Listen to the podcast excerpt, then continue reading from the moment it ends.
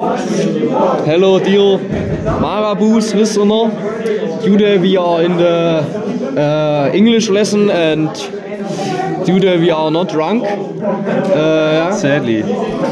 we make, uh, we must make a, a podcast about, uh, I don't know, vegetarian, also no meat. I, Meat-free meat. Um, meat-free meat, yeah, and um, ja, Das ist skizenotisch. äh, viel Spaß. Oh, say it in English ne uh, next time. You. Um, yeah, my point about uh, meat-free meat is that Well, we, we should. Discuss about these questions. Okay. Shouldn't we answer these questions? Um, So, Patrick Brown- Brown says that meat, the meat industry is the Du musst ins most. Mikro schwätzen. Was Maul hat, kann man heute noch anfangen. Nein, das geht selber.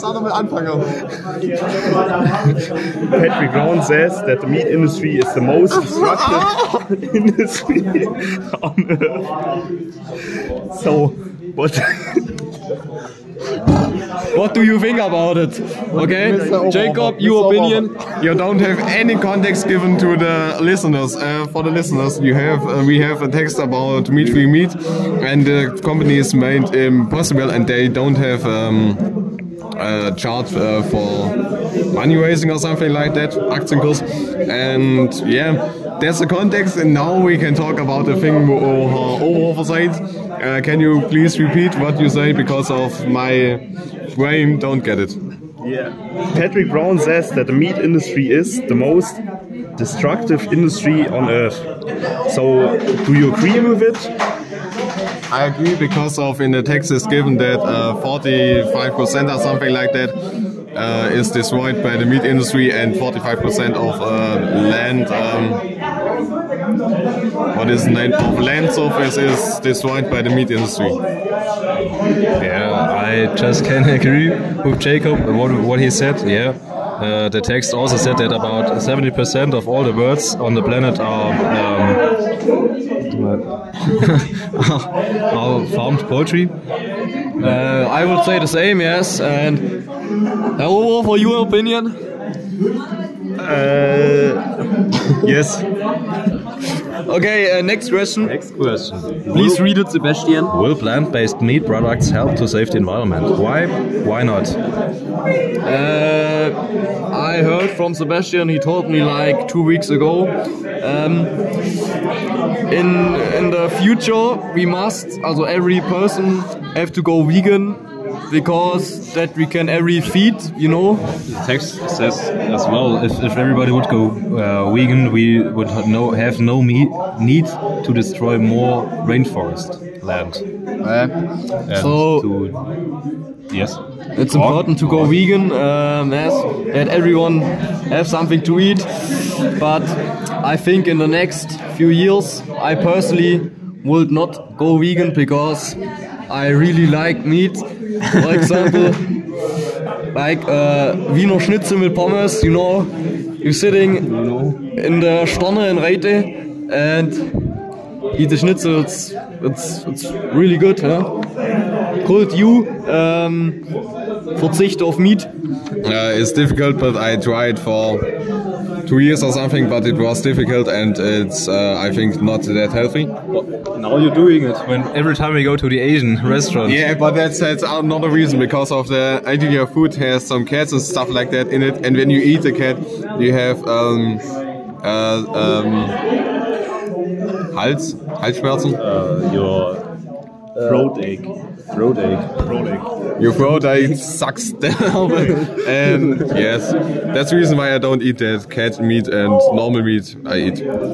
And we forgot something. Wenn ihr raus wollt, sonst ist nämlich euer ganzes das ist ja irgendwie laut im Hintergrund. Oder? Ja, das passt. Das ist, das ist Das, der das, Schaum. das ist bei uns so gewöhnt in der Podcast. Das ist der Schaum. Das ist das gewöhnt.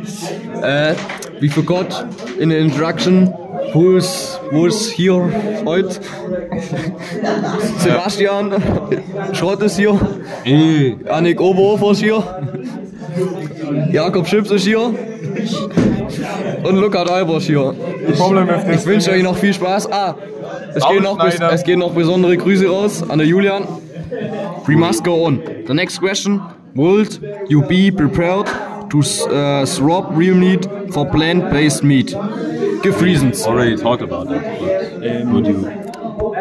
I would like to swap um, real meat for plant-based meat. Uh, uh, in like in the text, they said that it uh, tastes like meat and feels even like meat. So there's absolutely no, uh, no problem for me to swap it. But I think in Germany, the plant-based meat is uh, not that. Um, nicht so weit. Yes, yes, yes. Not so much developed or something. Not developed. Not so. Uh, Not the yellow from the egg. yeah, not not Developed uh, de- developed enough like in the USA or something. So at this point, no. Okay, are we finished or was Uh, um, everybody problem said? is, uh, uh, uh, this member who said this uh, already have a mom who is working in uh, in a Nog een marometterij. see and in a She in would lose her butchery. job. She would. Your mom would lose her job if you'd eat that meat. You have to think about that as well. That's right. This is what I will to say. But your mom can also say vegan foods and don't lose her job. That's true. That's true. There's no um, real danger for the employees of meat industries. Fun fact: uh, at the site, it gives already a butchery in Germany that sells only uh, vegetarian uh, meat. Really? Really? This uh, it's a old guy. It's named. I don't know how its name is, but he only sells uh, vegan food because of he have uh, disease with uh, who comes from meat, and and then he only sells vegetarian food. Are, are we finished now? If somebody wants to say anything, then I guess so, yes. Okay, für unsere deutschen Zuschauer. äh,